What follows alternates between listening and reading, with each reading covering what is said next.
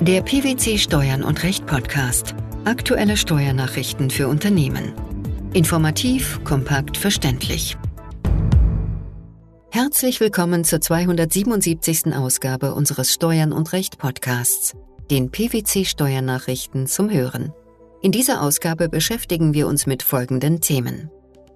Aufwendungen für die Inanspruchnahme einer Eventagentur bei der Bewertung von Sachzuwendungen. Fehlende Gemeinnützigkeit bei unverhältnismäßig hohen Geschäftsführervergütungen. Begünstigungsschädliches junges Verwaltungsvermögen auch ohne Missbrauchsabsicht. Wenn die Höhe des einem Arbeitnehmer zugeflossenen Sachbezugs, beispielsweise die Teilnahme an einer betrieblichen Veranstaltung, im Wege einer Schätzung anhand der Kosten des Arbeitgebers bestimmt wird, sind in die Schätzungsgrundlage nur solche Kosten des Arbeitgebers einzubeziehen, die geeignet sind, beim Arbeitnehmer einen geldwerten Vorteil auszulösen. Die Aufwendungen für einen Eventmanager sind nicht zu berücksichtigen. Demgegenüber sind in die Bemessungsgrundlage nach 37b Absatz 1 Satz 2 Einkommensteuergesetz alle der Zuwendung direkt zuzuordnenden Aufwendungen, also alle Einzelkosten, einzubeziehen, ungeachtet dessen, ob sie beim Zuwendungsempfänger einen Vorteil begründen können. Besteht die Zuwendung in der kostenlosen oder verbilligten Teilnahme an einer betrieblichen Veranstaltung, gehören zu diesen Aufwendungen auch die Kosten eines Eventmanagers. Dies hat der Bundesfinanzhof in einem aktuellen Urteil entschieden. Welcher Sachverhalt war gegeben? Die Klägerin war im Streitzeitraum Januar 2008 bis Dezember 2010 Hauptsponsor der W. Auf Grundlage eines Rahmenvertrags zwischen der Klägerin und der T GmbH organisierte diese für ausgewählte Kunden und Arbeitnehmer der Klägerin sogenannte Business-Veranstaltungen. Dabei hatten die Teilnehmer unter anderem Zugang zu einer besonderen Lounge.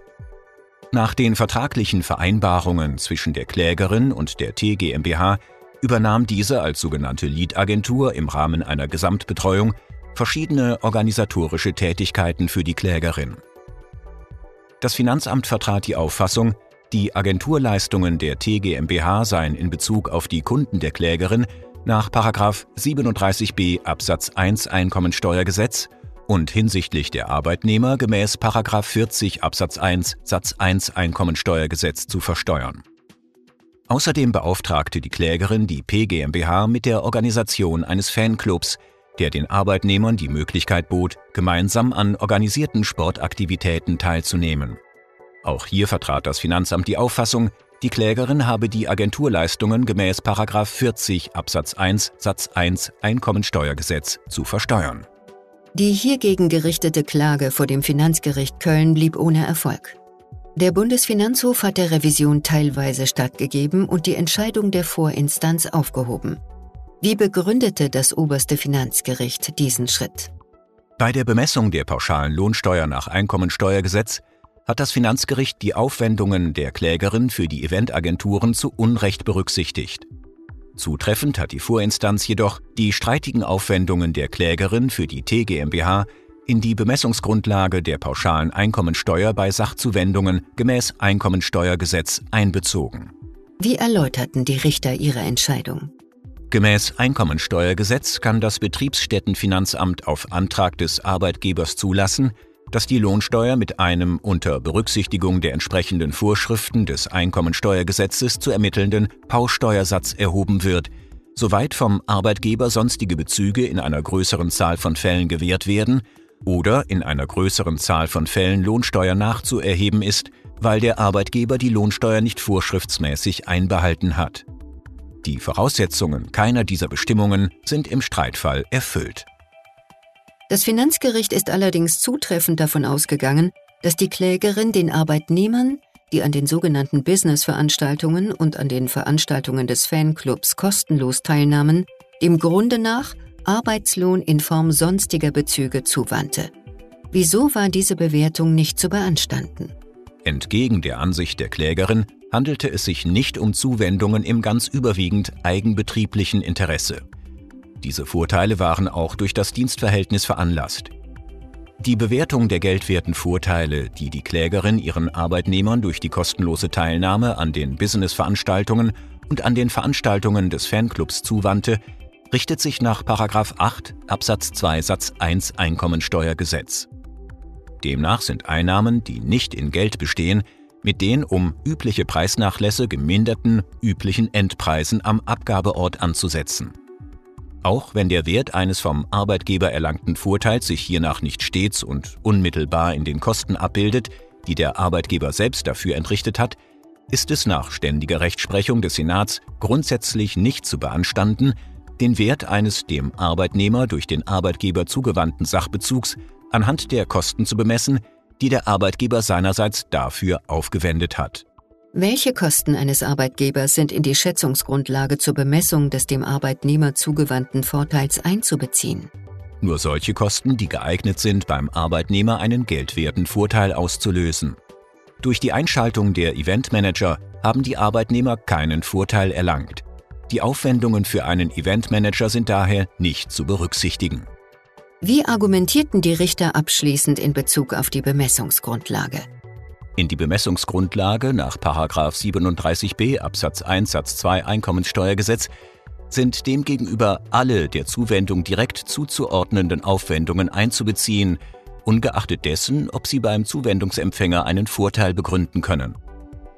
Besteht die Zuwendung in der kostenlosen oder verbilligten Teilnahme an einer betrieblichen Veranstaltung, gehören zu diesen Aufwendungen auch die Kosten eines Eventmanagers. Paragraph 37b Absatz 1 Satz 2 Einkommensteuergesetz enthält für die Bewertung der Zuwendungen nach 37b Absatz 1 Satz 1 Einkommensteuergesetz eine eigenständige Bemessungsgrundlage. Diese verdrängt in ihrem Anwendungsbereich die Bewertung nach 8 Absatz 2 Satz 1 Einkommensteuergesetz. Der Bundesfinanzhof hat entschieden, wenn eine gemeinnützige Körperschaft ihrem Geschäftsführer unverhältnismäßig hohe Tätigkeitsvergütungen gewährt, liegen sogenannte Mittelfehlverwendungen vor, die zum Entzug ihrer Gemeinnützigkeit führen können. Ob im Einzelfall unverhältnismäßig hohe Vergütungen anzunehmen sind, ist durch einen sogenannten Fremdvergleich zu ermitteln. Wie ist dafür vorzugehen? Als Ausgangspunkt hierfür können allgemeine Gehaltsstrukturuntersuchungen für Wirtschaftsunternehmen herangezogen werden, ohne dass dabei ein Abschlag für Geschäftsführer von gemeinnützigen Organisationen vorzunehmen ist. Da sich der Bereich des Angemessenen auf eine Bandbreite erstreckt, sind nur diejenigen Bezüge als unangemessen zu bewerten, die den oberen Rand dieser Bandbreite um mehr als 20 Prozent übersteigen. Liegt ein unangemessen hohes Geschäftsführergehalt vor, ist unter Berücksichtigung des Verhältnismäßigkeitsprinzips ein Entzug der Gemeinnützigkeit allerdings erst dann gerechtfertigt, wenn es sich nicht lediglich um einen geringfügigen Verstoß gegen das Mittelverwendungsgebot handelt. Welche Ausgangslage war im Streitfall gegeben? Im Streitfall hatte das Finanzamt einer GGMBH, die sich in der psychiatrischen Arbeit engagiert und in erster Linie Leistungen im Bereich der Gesundheits- und Sozialbranche erbringt, wegen unangemessen hoher Geschäftsführerbezüge die Gemeinnützigkeit für die Jahre 2005 bis 2010 versagt. Die dagegen erhobene Klage vor dem Finanzgericht Mecklenburg-Vorpommern blieb ohne Erfolg. Wie bewertete der Bundesfinanzhof die anschließende Revision? Das oberste Finanzgericht bestätigte die Entscheidung der Vorinstanz im Wesentlichen. Die Revision der Klägerin war lediglich in Bezug auf die Streitjahre 2006 und 2007 erfolgreich, weil das Finanzgericht für das Jahr 2006 nicht berücksichtigt hatte, dass die Angemessenheitsgrenze lediglich geringfügig um ca. 3000 Euro überschritten war und es für das Jahr 2007 unterlassen hatte, bei der Angemessenheitsprüfung einen Sicherheitszuschlag anzusetzen. Wie ist das Urteil zu bewerten? Das Urteil ist von weitreichender Bedeutung für die Besteuerung gemeinnütziger Körperschaften, da es die Grundlagen für die Ermittlung von noch zulässigen Geschäftsführerbezügen aufzeigt und diese Grundsätze auch auf andere Geschäftsbeziehungen mit gemeinnützigen Körperschaften, zum Beispiel Miet-, Pacht-, Darlehensverträge, angewendet werden können. Wenn ein Betrieb binnen zweier Jahre vor einem Erbfall oder einer Schenkung Verwaltungsvermögen aus Eigenmitteln erworben oder umgeschichtet hat, entfällt insoweit die Erbschaft und schenkungssteuerrechtliche Begünstigung des Betriebsvermögens. Dies hat der Bundesfinanzhof für Erbschaften und Schenkungen in den Jahren 2007 und 2010 bis 2012 in einer Reihe von Urteilen entschieden. Was lässt sich zu den Details sagen? Die Erbschaft und Schenkungssteuer kennt Begünstigungen für den Erwerb von Betriebsvermögen, die das Produktivvermögen schützen sollen. Besonderen Regelungen unterliegt das Verwaltungsvermögen, zu dem unter anderem Wertpapiere gehören. Verwaltungsvermögen, das dem Betrieb im Zeitpunkt von Erbfall oder Schenkung weniger als zwei Jahre zuzurechnen war, sogenanntes junges Verwaltungsvermögen, ist von der Begünstigung ausgenommen. Das soll Missbrauch verhindern. Andernfalls könnte etwa Privatvermögen kurzfristig in den Betrieb eingelegt werden, um es an der Begünstigung für das Betriebsvermögen teilhaben zu lassen. Welche Streitfragen galt es diesbezüglich zu klären? Die Kläger waren der Auffassung, dass der Begünstigungsausschluss nicht für solche Wirtschaftsgüter des Verwaltungsvermögens gilt, die ohne erkennbare Missbrauchsabsicht innerhalb der Zwei-Jahresfrist aus anderweit liquiden Mitteln des Betriebs oder sogar im Rahmen einer reinen Umschichtung gleichartiger Wirtschaftsgüter angeschafft worden waren. Die jeweils von den Klägern angerufenen Finanzgerichte teilten deren Auffassung nicht und wiesen die Klagen ab. Wie entschied der Bundesfinanzhof? Der Senat bestätigte die Urteile der Finanzgerichte. Er ließ ebenfalls im Hinblick auf die gesetzliche Typisierung eine Missbrauchsprüfung im Einzelfall nicht zu. Maßgebend sei allein, ob das einzelne Wirtschaftsgut des Verwaltungsvermögens, so auch das einzelne Wertpapier, tatsächlich innerhalb der Frist dem Betriebsvermögen zugeführt wurde. Es komme nicht darauf an, ob dies ein Einlage- oder Anschaffungsvorgang war, wie die Anschaffung finanziert wurde und welche Zielsetzung dem Vorgang zugrunde lag. Welche Rechtsvorschriften werden von den Urteilen berührt? Die Entscheidungen sind zu Rechtsvorschriften ergangen, die nach dem Urteil des Bundesverfassungsgerichts vom 17. Dezember 2014 mit der Verfassung wegen Verstoßes gegen den Gleichheitssatz unvereinbar, aber bis zum 30. Juni 2016 weiter anzuwenden waren.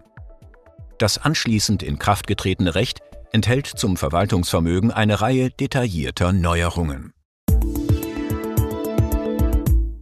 Die Aufwendungen für die Inanspruchnahme einer Eventagentur bei der Bewertung von Sachzuwendungen, die fehlende Gemeinnützigkeit bei unverhältnismäßig hohen Geschäftsführervergütungen sowie das Betriebsvermögen als begünstigungsschädliches junges Verwaltungsvermögen.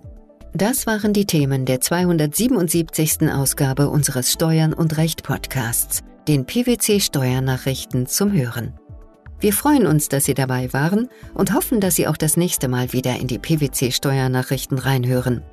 Steuerliche Beiträge zum Nachlesen finden Sie in der Zwischenzeit unter blogs.pwc.de slash steuern und recht.